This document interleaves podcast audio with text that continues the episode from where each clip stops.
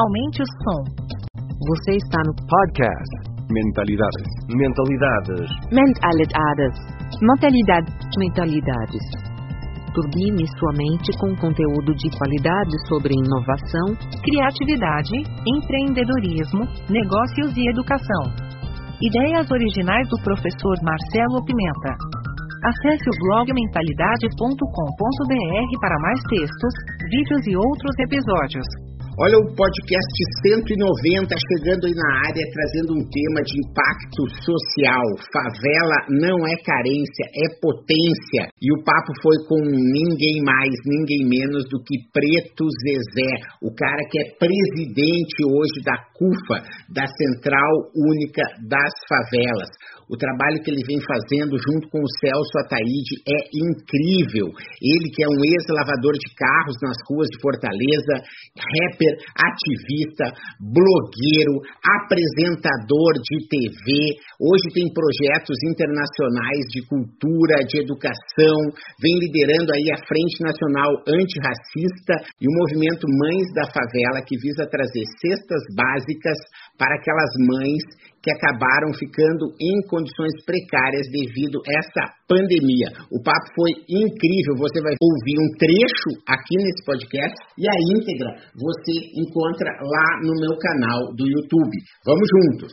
Eu queria que você comentasse um pouco aqui para o pessoal qual é o trabalho que hoje vocês fazem na CUFA para conseguir empoderar, vamos falar assim, né, esse cara que é morador da favela para que ele acredite na possibilidade de ter um próprio negócio, de entender que isso pode ser um caminho para ele poder ser feliz, né, de entender prosperidade, conforto mínimo para sua família. E eu queria que você comentasse um pouco o trabalho que a CUFA faz nesse sentido. É, nós temos, é, nós atuamos em três frentes básicas. Né? A CUFA primeiro é a Central Única das Favelas, fazem mais de 20 anos que nós trabalhamos somente em favela a liderança da CUFA todas são oriundas da favela, e um eixo principal é a formação de liderança desses lugares. Nós só acreditamos numa revolução que resolve os problemas do Brasil se as pessoas que passam pelos problemas fazerem parte da elaboração e de, da, da, da, concepção da solução. A pessoa tem que ser protagonista da sua própria história e não coadjuvante. É, o segundo ponto é como é que eu desenvolvo, enquanto isso não ocorre, é, enquanto essa revolução não ocorre, uma agenda positiva agora, uma agenda pragmática de resultados e de ações que quebrem essa visão preconceituosa, esse estigma de que a favela é lugar de carência, de violência e somente estatísticas trágicas. Né? A favela, antes da pandemia, ela produzia 119 bilhões, né? então isso não é qualquer coisa, isso é o PIB do Paraguai e da Bolívia juntos. Então, como é que eu transformo esse ativo, esse poder, como é que eu organizo isso, como é que num discurso, numa demanda, e eu encaminho isso. E a outra é como é que eu encaminho essa pauta, essa agenda pública da favela, dialogando com os poderes, né, com as instituições, com as estruturas que definem os rumos do país. Né? Então, governadores, prefeitos, mundo político, mundo empresarial, mundo jurídico, como é que eu faço o trânsito dessa agenda das favelas, com a perspectiva de que a favela é potente e não carente, com essas questões. É, então, dentro disso, a gente sempre está olhando, trabalhando essa perspectiva da favela quanto potência, quanto criatividade, quanto possibilidade. Né? Você olha bem, agora na época da pandemia, a favela conseguiu construir uma rede, nós tivemos em 5 mil favelas, é, mobilizamos mais de 100 mil voluntários, é, levantamos aí, atendemos mais de 5, 6 milhões de pessoas, quase, é, levantamos aí 170 milhões de reais entre alimento, material de higiene e limpeza e transferência de recursos financeiros para as mulheres, né? Da favela, que é esse projeto aqui, ó, o projeto estruturante, porque a gente viu que a Covid na favela ela ia sacrificar os favelados, mas dentro da favela, esse público, a mãe solteira, a mãe da favela, seria os mais vulneráveis. Então, o dinheiro nela foi muito importante, porque muitas delas que antes nós atendemos, agora elas são as pessoas é, que estão na linha de frente. Isso é muito é, recompensador para nós. Né, poder ser esse corredor, essa escola de formação de liderança de homens e mulheres das favelas do Brasil. Muito legal. É realmente algo que é reconhecido internacionalmente, né? E hoje o trabalho da CUFA, né, Preto. E eu gostaria que você conseguisse relacionar né, essas questões de como você vem alimentando a sua energia, né? Eu estava vendo aí você no Instagram, né? Há uma energia que você coloca nessa causa que é muito grande, né? E eu queria entender da onde, como você alimenta essa energia, essa disposição de você ficar, né, com essa propriedade que você tem de estar tá colocando aí as frentes de trabalho da CUFA, de que forma você alimenta essa sua capacidade de execução? A gente costuma dizer na CUFA que o trabalho realiza e as conquistas divertem. Então, acho que essa química que tem mobilizado né, a, a gente a todo dia acordar e sonhar com um mundo melhor, porque a tragédia, os problemas, nós somos doutor em tragédia, nós somos pós-graduados em dificuldades, então quando as pessoas falar de problema para nós, de crise, de problema, a gente diz, pô, eu já sei, cara, o que, que é novo? Novo é isso aqui, ó. Então, a gente não tem direito de ter medo de perder nada, porque não, não há não há possibilidades assim, a gente não é uma vida resolvida, nós estamos em busca sempre de alguma coisa. Então, pô, assim, já tiraram um monte de coisa de nós, a gente foi privado de uma série de questões nós ainda vamos ter medo de alguma coisa? Não, pelo contrário. A esperança é a nossa opção política. E na medida que eu penso que a favela é esse ambiente de potência, eu tenho que trabalhar nela e investir numa coisa que é fundamental. Às vezes a gente pensa no dinheiro, que é importante, no capital no dinheiro é quem define as questões, na política pública, no acesso, mas o nosso maior investimento tem sido na emoção das pessoas. Na medida que eles se sentem motivados, acreditam, têm ambição pelas conquistas, né, buscam metas e tal, e se juntam para fazer isso, com certeza as coisas andam mais rápido. E aí o nosso maior investimento é aí, na medida que eu começo a discutir com as pessoas, e juntar gente, fazer acontecer, antes ao invés de ficar reclamando que o governo não tem, vou desenrolar aqui, depois eu vou pautar o governo com a agenda que eu construí aqui, inclusive de maneira autônoma, de maneira própria, para pautar nossa própria agenda. Né? Isso é uma coisa que eu acredito que me move. Eu acho que realmente é, é, um exemplo você, né, o próprio Celso Ataíde, né, que tem também uma história incrível aí, né, à frente da CUFA, e vocês aí receberam prêmio recentemente na Folha de São Paulo, não é, por, por esse projeto, o Mães da Favela, que é um projeto que mostra a velocidade, se você for ver, né, hoje o meu trabalho de negócios, por exemplo, junto ao Sebrae, ele mostra que teve negócios que não conseguiram ter velocidade frente ao Covid de se reinventar. Mas a CUFA foi rápida. O Mãe da Favela estava no ar quando, Preto? Desde o início do Covid. É algo que... Segundo mês. Como que você consegue disseminar essa mentalidade de inovação, de empreendedorismo nas suas lideranças é, locais para que eles também tenham essa tesão, essa paixão por fazer a coisa acontecer? A gente não tem muito um trabalho, digamos, de coach, não, tá ligado? A gente atua porque a gente é obrigado a atuar, não tem saída. A gente não vai ficar esperando dificuldades, atropelarem a gente. Até porque as dificuldades dormem com a gente, são nossos parentes, nossos é, amigos mais íntimos, né? Então, a única alternativa que tem é a gente reagir. Então, isso é natural, inclusive do espírito, é porque as pessoas veem hoje a culpa repercutindo e tal. Não é porque está na culpa e tal, não. A gente, a, a gente, só está na culpa porque a gente era assim antes. A culpa só fez qualificar, amplificar e, a, e adicionar esses outros elementos, mas esse sentimento de querer mudar a realidade, de não se contentar com o lugar que você estava e de fazer por você, entendendo que fazer por você também fazer pelos seus pares, isso está na nossa essência, no nosso DNA. Entendo. É, mas é, você vê que a gente está aqui num ambiente, por mais que seja público, né? Bastante é uma oportunidade de falar com você.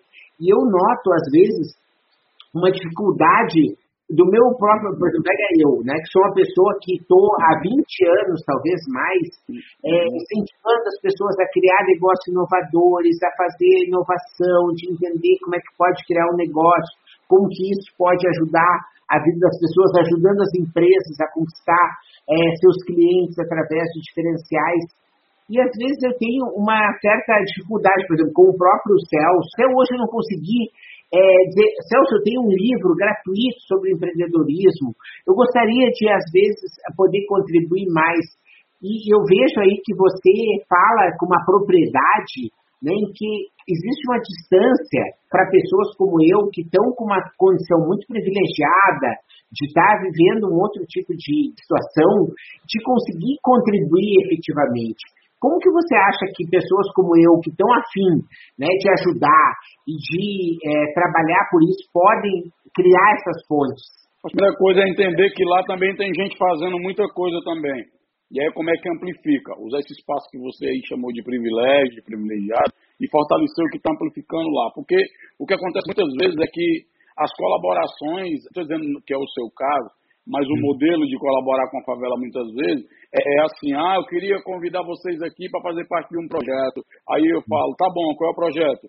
Não, é que tá tudo pronto aqui, eu queria que vocês mobilizassem. Aí às vezes uma pessoa parceira eu pergunto, tem lanche, tem ônibus, tem alguma coisa? Não, não tem nada. Então a gente vai ter que pagar para mobilizar, para participar de um projeto que a gente não escolheu que já está pronto, é isso, tal. Ou não, ou o cara quer fazer uma pesquisa, aí o pesquisador está pago, o que elaborou a pesquisa está pago, o estudo está pago, aí ele liga para nós para juntar as pessoas para ele pesquisar. Então, assim, muitas vezes a nossa resistência, e aí parece que a gente não quer nem trabalhar, não quer fazer nada, é porque a perspectiva, quando se vê a favela, é de público-alvo, é de um sapato social, é de, um, é de, uma ciência de rato de laboratório, como nós fossemos camundongos a serem pesquisados, como é que a gente come, como é que a gente fala, como é que a gente anda e tal, e os cientistas que vêm do asfalto asfalto, o membro que vem do asfalto, ele elabora a ciência, o discurso sobre nós, detém o poder de definir o que é conhecimento, o que é ciência, e vai lá, elabora suas teses, ganha seus prêmios e a gente fica como coadjuvante da nossa própria história. Então, aqui, as pessoas querem colaborar, porque nós estamos agora numa área da questão do antirracismo.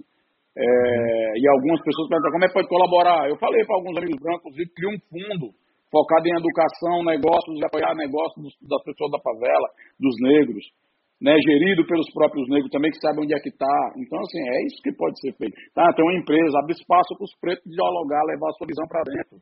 Então, assim, se é sério que nós estamos falando de colaborar, de ampliar negócio, tem muito mais coisa para ser ampliada do que está se fazendo e dar visibilidade do que chegar lá com mais uma coisa. Porque, inclusive, o favelado ele construiu uma dinâmica própria de tempo dinâmica própria de elaboração e construir um dialeto próprio, não é gíria, é um dialeto. Então, quando eu entendo isso, eu vou ver como é a medida melhor de eu fazer um diálogo entre essa produção de e acúmulo de conhecimento e saber o que tem fora da favela e como é que eu dialogo com o que tem dentro dela. E eu acho que a ponte acontece na medida que a gente desenvolve essa lógica meio poliglota de entendimento. E aí, se entendendo, se conhecendo, a gente começa a encontrar pontos comuns. Com certeza, Tony. Eu acho que essa história que você pegou aí da linguagem é muito legal. Sabe que eu fiz um trabalho pelo Sebrae do Recife com o bairro da Várzea, né, que é um bairro muito popular lá no Recife histórico e que tinham vários uh, empreendimentos. Eu tive a capacidade de me conectar com vários empreendimentos pequenos, etc.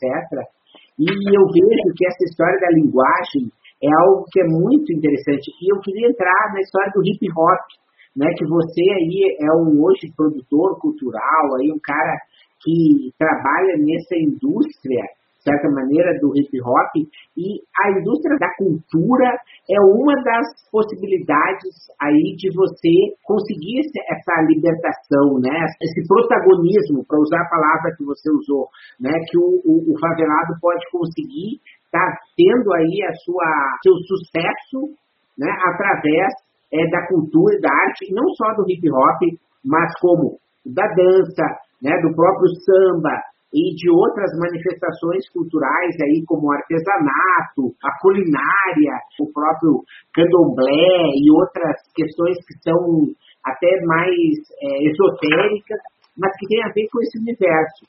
Você acredita que essa pode ser um caminho de valorização né, da cultura, como a, a, que as pessoas se tornem protagonistas, entendam isso como um ativo que pode ser cada vez mais valorizado? É, pode, pode sim, com certeza. Quanto mais pontes a gente construir, quanto mais perspectivas de colaboração a gente tiver, melhor. Então, você tem aí uma, um caminho pela frente aí muito grande para poder a gente discutir como é que nós vamos fazer, porque o Brasil vai precisar de um movimento cívico de solidariedade muito grande para poder enfrentar o, as questões que vêm aí, né? Vem desafios tremendos, como a volta das crianças da escola, a questão do fim do auxílio emergencial, não tem economia, não tem dinheiro. Sempre que se pensa dinheiro na mão de pobre, se pensa como gasto, nunca como investimento. A crise sanitária está aí, o mundo todo o mundo vai começar todo a se vacinar e a gente vai ficar sem seringa. Então isso é preocupante, como é que a população vai reagir a isso. Sem falar do desemprego, né, cara, também, que é outra coisa que desespera as pessoas, endividamento, a cesta básica começa a ficar cara. Então nós temos que pensar um Brasil de mãos dadas. É fundamental isso agora e todas as colaborações são bem-vindas. Você tem a certeza aí que o meu convite, né, para a gente conversar, né, ele mais que algo público, é algo da gente também se conectar. Eu estou aberto a gente poder pensar, a criar os diálogos e as pontes que são necessárias né, para entender. Lá com a Marielle, lá com as mulheres de Mariana, eu tive na Índia em dezembro do ano passado e eu levei o case da Marielle na minha palestra que eu levei para a Índia, né, como forma de mostrar como os desastres, lá no caso era um, um congresso internacional de desastres ambientais, né, que é algo que na Índia é muito mais comum do que no Brasil. Né? Você tem na Índia aí uma série de questões no Nepal, é, florestas, montanhas, rios, monções, que fazem com que eles tenham uma realidade totalmente diferente. E eu faço parte de um grupo na Unesco em que eu tenho professora que mora na Índia que me convidou, que gosta muito de mim, aceitei o convite para ir para a Índia palestrar e eu tinha que levar essa história ambiental. A Marcele me ajudou muito a configurar o projeto das mulheres de Mariana como um case né, de mostrar como a diversidade, e você foi muito feliz em mostrar isso, né, que é, às vezes é uma necessidade muito grande que faz com que a coisa aconteça. Né, e é isso que faz com que você tenha aí esse senso de urgência. A pergunta seria, como incentivar com que as pessoas tenham essa confiança de que a cultura possa virar um ativo em que elas podem acabar ganhando dinheiro e fazendo, gerando isso um negócio a partir do que ela gosta, na música, no artesanato, na culinária, né? Quer dizer, de que maneira você acredita que pode essas pessoas serem é, empoderadas e capacitadas, o seu próprio negócio como fonte de obtenção, vamos dizer assim, de uma autonomia na vida, né, de conseguir ter, gerar o seu próprio recurso. Acho que ele tem que garantir oportunidade para as pessoas, e aí elas desenrolam. Se botar oportunidade, se as pessoas estão fazendo o que estão fazendo sem oportunidades iguais, você imagina com oportunidade. Né? Como eu falei no início, o Zezé que estava lavando o carro na rua, terminou na ONU, você imagina se tem oportunidades iguais, ninguém segurava, né? Então, assim, tem milhares de Zezé por aí, milhares de Zezés, homens e mulheres que estão loucos por essas oportunidades iguais para correr. E está provado, quando a gente tem oportunidades, a gente faz igual o Lewis Hamilton, da Fórmula 1, a gente ganha corrida com três rodas. Então, quando a gente tem oportunidade, a gente para um campeonato todinho de basquete para se posicionar para defender causas como o LeBron James fez. Quando a gente tem oportunidade, a gente faz o que o MC da, o Jonga, a Adriana da Feira Preta faz. Então, é coisa de maluco. Quando você tem é, as condições, né, cara, que a gente alcança. Porque, na verdade, a gente está construindo tudo, né? A gente está construindo, está jogando nas 11, tem que, tem que construir tudo ao mesmo tempo. Então, esse tempo é desigual para as pessoas, porque tem gente que já está tudo cuidadinho, com sustagem, vai para o clube, nada. Enquanto isso, a gente tem que estudar, trabalhar de dia, estudar à noite, ou muitas vezes na infância, na adolescência, como aconteceu no meu caso, tem que fazer uma, uma escolha tão dolorosa que é entre estudar e trabalhar, né? Porque as notas azuis de dinheiro, elas empolgam mais do que as notas da escola. Então a gente tem que começar a entender que se não construir condições para que os seres humanos se sintam seguros e, e, e, e que, que tenham oportunidades iguais, a gente vai viver construir uma realidade em que um ou dois foram bloqueio enquanto a maioria fica bloqueada. Como construir essas oportunidades, assim, né, Preto? Porque eu fico pensando, no meu caso, né, eu até aquele estava agora antes de você entrar ao vivo, né, eu tenho aqui no meu escritório, né só para você entender, minhas paredes são tudo assim, ó. Por isso que eu sou amigo do Eduardo Freire né? Porque a gente trabalha com é, essa. Cara dele, o cara vive escrevendo nas paredes, mano. É, exatamente, tu vê. Né? Então, por isso que a gente é da mesma turma, né? E eu estava ah, planejando. Você sabe quem é o Napoleão Hill? O Napoleão Hill é um cara que criou um livro em 1930 chamado A Lei do Triunfo. Ele foi fazer uma entrevista numa revista com aquele cara Rockefeller, que provavelmente você já deve ter ouvido falar, porque foi um grande ferroviário americano, empreendedor americano no início do século, quase um cara como Ford, o Napoleão Hill foi fazer uma entrevista com ele. O Ford disse assim para ele: Olha só, você quer trabalhar comigo? Eu vou te, te dar um desafio. Você vai entrevistar é, todas as pessoas que conseguiram dar certo na vida e você vai descobrir o que, que elas têm em comum. O cara levou 20 anos, sabia? 20 anos entrevistando mais de 5 mil pessoas. E ele chegou num livro que tem 700 páginas e que chama A Lei do Triunfo, que ele fala quais são os 15 passos para você ter sucesso na vida. Olha só como é que eu estou pensando com a minha cabeça e eu estou levando esse papo aqui né, entre eu e você né, sem se preocupar tanto com a nossa audiência, eu vou descomplicar a lei do triunfo, para que qualquer pessoa possa entender o que, que são os 15 passos que Napoleão Hill descobriu que fazem as pessoas dar certo. Você acredita, acredita que é um tipo de oportunidade? Todo conhecimento é válido, conhecimento não é demais. Conhecimento, amor, carinho, amizade não é demais. Aí um dinheirinho também o povo também adora. É foda, cara. A Lei do Triunfo é um livro completamente foda. Eu leio e vejo né, como é difícil, às vezes, você conseguir é, implementar, né? Porque é, tu pega, por exemplo, você, eu estava comentando né, essa história da paixão. Né? Você é um cara que estudou, que é um cara aí que tem uma clareza, né? O, o, o pessoal aqui, ó, o futebol antirracismo mandou aqui para você, ó, é, um, um gênio, né? O Rafael Correia mandou aqui, ó, um gigante. É, veja só, são pessoas que sabem, né, é, que é, reconhecem a sua, a, o seu poder, vamos dizer assim, no sentido de clareza, de capacidade de comunicação, né? É, e, a, e, a, minha ideia é conseguir é, como potencializar com que novos pretos exércitos aconteçam. Né? Como, como é que você vê isso? Né? De que maneira você acredita que a internet, as redes e a inter... Eh, pode ajudar nesse negócio? Eu penso que tem muita coisa sendo feita, né? O que eu estou preocupado é que a gente não consegue construir uma atmosfera de troca de saberes. Acho que hoje tem que tem muita coisa sendo feita e aí eu acho que a gente deveria ter um tempo maior de ver como essas coisas são feitas. Eu estou muito, eu sou sempre do pragmatismo da solução.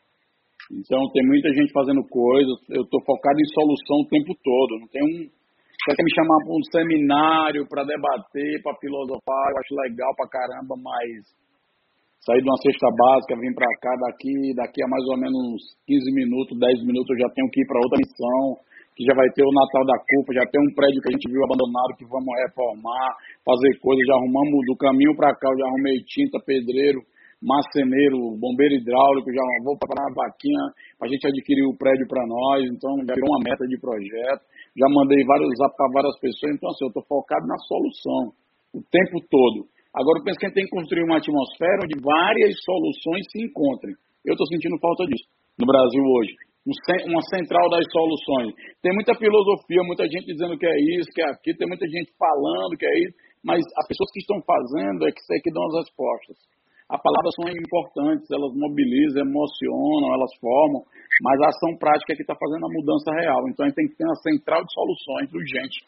Eu sei que você está aí com essa agenda cheia. O que a gente pode tentar agora fazer de fato é criar essa central de soluções. Eu, em 1990 e poucos, eu ajudei o Banco do Brasil a criar uma coisa que chamava Banco de Tecnologias Sociais, que tinha um pouco meio uhum. esse, esse olhar aí que tu tá dando de central de soluções. E eu acho que é esse tipo de iniciativa né, que a gente precisa fazer. É, eu, eu agradeço, assim, né, como eu falei, o teu tempo de conseguir é, me atender aqui para a gente bater um papo ao vivo né, sobre como criar é, pontes para a economia da paixão, né, eu acredito que essa história da central das soluções, ela é uma resposta concreta para esse tipo de questão, né? Porque eu também não acredito em história que é, dependa de governo, e que dependa de coisas que são é, externas, né? A minha trajetória, ela vem, assim, muito parecido com o Eduardo Freire, que você disse que é seu sócio, né? De que é, você consegue ser a partir da mudança individual de cada um, né? E você foi muito feliz. Você falou assim, é que não tem nenhum coletivo forte feito com é, pessoas, indivíduos fracos. Né? Eu sou um aprendiz, né? Eu, tudo que você falou, eu anotei aqui da, como aprendizado, né? E eu acredito que a gente realmente tem aí é, uma possibilidade muito grande de criar pontes, né? De fazer e, e da minha maneira a, de contribuir, é, Preto, você tem que entender que assim, o que eu puder melhorar minha linguagem para criar as pontes necessárias, para disseminar o conhecimento que eu acumulei, você pode contar comigo. A segunda coisa que é, tudo que for digital, o esforço e o aprendizado, eu acho que é uma coisa que, assim, eu não estou dizendo que eu vou conseguir, mas eu vou é, fazer o que for necessário né, para te ajudar aí no sentido de traduzir as melhores práticas para inovação nos negócios, você pode aí contar comigo que eu vou poder é, fazer o que tiver ao meu alcance, né, para a gente poder empoderar essas, uh, essas pessoas. E eu agradeço, assim, é, como eu falei, demais aí a tua disponibilidade. Né, foi um, um privilégio aí é, interromper tua agenda de tanta execução para conseguir conversar comigo e pode ter certeza né, que você encontrou aí um aliado né, para te ajudar nesse negócio de poder ver que as pessoas, às vezes, aquilo que elas sabem de um bordado, aquilo que elas sabem de ler búzios, aquilo que elas sabem de consertar uma roupa, aquilo que elas sabem de plantar um, um tempero, aquilo que elas sabem de fazer um pão, de fazer um bolo, aquilo pode ser o, a semente para a libertação e a autonomia, pelo menos financeira, da pessoa poder ter uma vida é, minimamente respeitável, vamos dizer assim, né, com as mínimas condições e poder oferecer para seus filhos, para seus familiares. E eu acredito que o empreendedorismo pode fazer isso. Não quero mais tomar o seu tempo, mas eu quero que você saiba que você pode contar comigo. Eu te mandei, você recebeu os livros que eu te mandei? Não. Eu te mandei. Vou até postar hoje, mas aí acabou que Ontem não, não, de noite muito escuro e não, amanhã está no claro. Eu quero que você leia esse segundo, que é o trilha de eu referência. Ler, mas é porque eu gosto de postar, as pessoas gostam. As pessoas gostam de saber o que, que eu estou lendo, eu gosto de compartilhar. Não, não, pode postar, eu fico, eu fico é, lisonjeado se você repostar.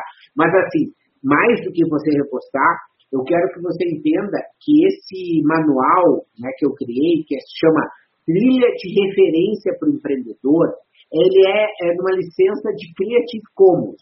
Você, como produtor cultural, sabe que ele é de livre é, distribuição.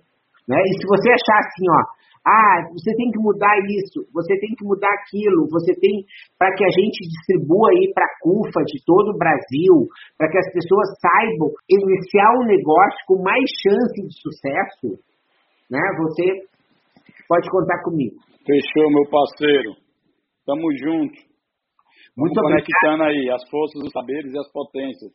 É isso aí, cara. Com certeza, né? Eu agradeço demais a sua disponibilidade, o seu esforço aí que a gente teve que remarcar e tudo, né? Mas é, com certeza isso é só um marco né, de muita coisa aí bacana que vem pela frente.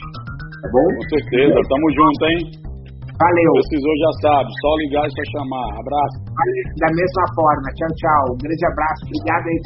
Obrigado por sua audiência. Aguardo seus comentários.